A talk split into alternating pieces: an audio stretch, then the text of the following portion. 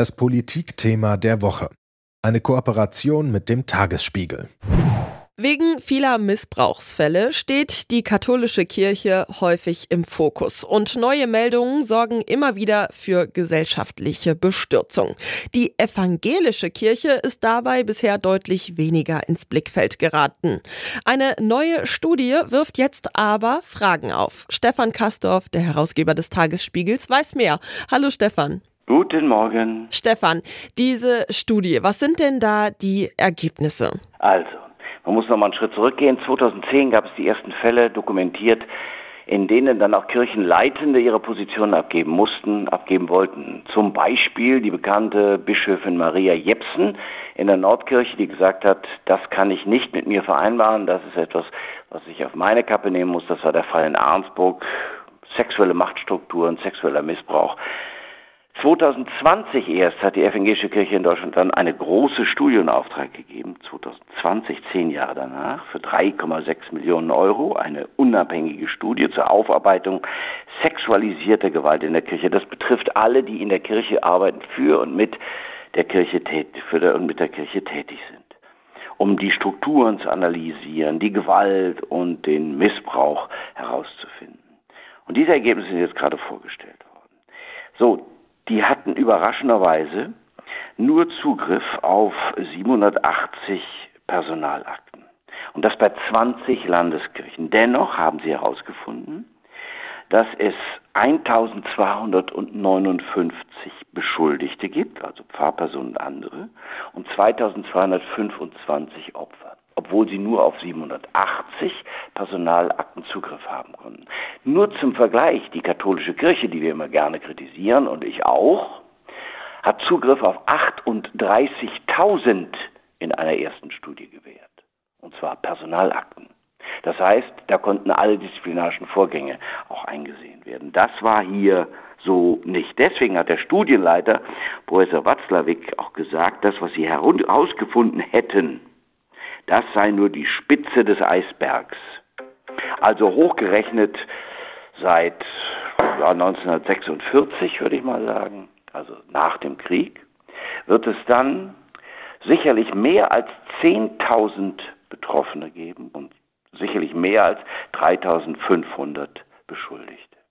Und das bei 19, noch 19,2 Millionen evangelischen Christen in 20 Landeskirchen. Stell dir vor, nur eine Landeskirche, nur eine einzige Landeskirche hatte Einblick gewährt in die Personalakten. Da deutet sich ja schon so ein bisschen was an auch. Also klar, die evangelische Kirche hatte diese Studie eben selbst in Auftrag gegeben, aber sie kommt ja eben auch relativ spät. Was ist denn dein Eindruck? Zeigt sie damit echtes Interesse, diese Fälle aufzuklären? Also ich glaube, die Aufklärung ist äh, am Anfang, denn wie gesagt, ich möchte schon noch genauer wissen, ob es dann wirklich Zehntausende Betroffene und mehr als dreieinhalbtausend Beschuldigte sind. Das ist das Erste. Das Zweite ist, also heißt Einblick in Personalakten. Eine andere Aktenführung ist notwendig und Einblick in Personalakten ist notwendig. Ja, nochmal, 780 Personalakten konnten eingesehen werden in der evangelischen Kirche, 38.000 in der katholischen. Das ist ein Unterschied. Das muss Konsequenzen haben. Also Strukturen müssen sich ändern, Einblick muss genommen werden und die Kirche muss dann auch endlich Konsequenzen ziehen. So geht's ja nicht. Es gibt die Studie eines Professors, eines sehr bekannten Professors für diese für, für diese Problemfälle. Der heißt Jörg Fegert und arbeitet an der Universität Ulm. Der hat herausgefunden in einer Studie, Befragung, dass die evangelische Kirche ungefähr so viele Fälle habe wie die katholische, etwa 114.000. Ja, eben sprach ich von 3.000 und 10.000. Jetzt sind wir bei 114.000. Das heißt, da ist noch ein enormes Dunkelfeld aufzuhellen. Und darum geht es jetzt. Hm.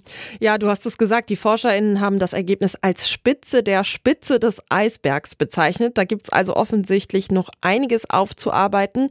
Was sind denn die Reaktionen aus der evangelischen Kirche? Wie will sie weiter handeln? Na, enorme Betroffenheit. Also es ist so, Bevor die Studie vorgestellt wurde, hatten sie nur eine Ahnung, was gesagt werden könnte. Die Kirchenleitenden, wie man das so schön sagt, die Bischöfe und die Oberkirchenräte und Superintendenten nur eine Ahnung, was es sein, wie es sein könnte. Aber als dann die Zahlen genannt wurden und als sie gesagt haben, das sei nur die Spitze, der Spitze des Eisbergs, da ist ihnen dann deutlich geworden, was für ein Problem vor ihnen liegt. Denn wir haben ja ohnehin ein Nachlassen der Bindungskräfte, unter anderem der Kirchen.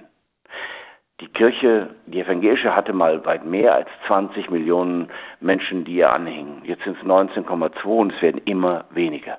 Es werden immer weniger. Diese, diese Verabschiedung von der Kirche kann sich natürlich rand, rasant beschleunigen, weil die Leute sagen, ich kann mein Kind ja da gar nicht mehr hinbringen oder ich werde da also jedenfalls nicht so, wie ich es wollte, behandelt von denen, die ja eigentlich dafür da sind, die mühseligen und beladenen die unschuldigen Menschen, die unschuldigen Seelen zu betreuen. Und das geht natürlich auf Dauer zu Lasten der Institution Kirche. Also denen ist schon klar geworden, was da auf sie wartet.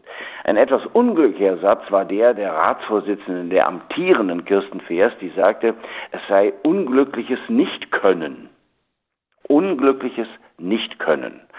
Da blieb mir im Mund Augenblick offen stehen, weil ich gedacht habe, so kann man darauf nicht reagieren. Ja, sie hat dann gesagt, sie bitte um Entschuldigung des reinen Herzens, das glaube ich auch, das ist schon auch so. Allerdings hat sie auch in ihrem Bereich äh, durchaus einen Problemfall, der da an einer anderen Stelle umfänglich geschildert wird. Und das erinnert mich so ein kleines bisschen an Annette Kurschus, die vor ihr Ratsvorsitzende war und die wegen eines Missbrauchsfalls, den sie vielleicht nicht sehen wollte, weil es ein Freund war, weil sie da Patentante der Kinder war, oder eines Kindes war, den sie dann nicht zugedeckt hat, aber zugelassen hat. Ja, man, man, man kann auch versuchen, es nicht zu wissen. So, und was ähnliches, vielleicht ein Zacken schärfer sogar noch, soll es auch im Falle Vers geben. Wenn das jetzt auch noch ein Thema wird, dann muss die evangelische Kirche tief Luft holen. Denn wie gesagt, sie hat gerade eine Ratsvorsitzende verloren, jetzt hat sie eine amtierende Ratsvorsitzende. Ich stelle mir vor, dass da auch Diskussionen um diese Person beginnen. Dann müssen sie aber wirklich eine, eine höchst überzeugende Personen finden, um den Rat der evangelischen Kirche in Deutschland anzuführen. Denn sonst, ne, zusammen mit dem ganzen anderen, wird es richtig schwierig für die Kirche. Das könnte einige Auswirkungen haben. Stefan Kastorf über die Missbrauchsfälle in der evangelischen Kirche. Danke, Stefan. Gerne. Das Politikthema der Woche. Eine Kooperation mit dem Tagesspiegel.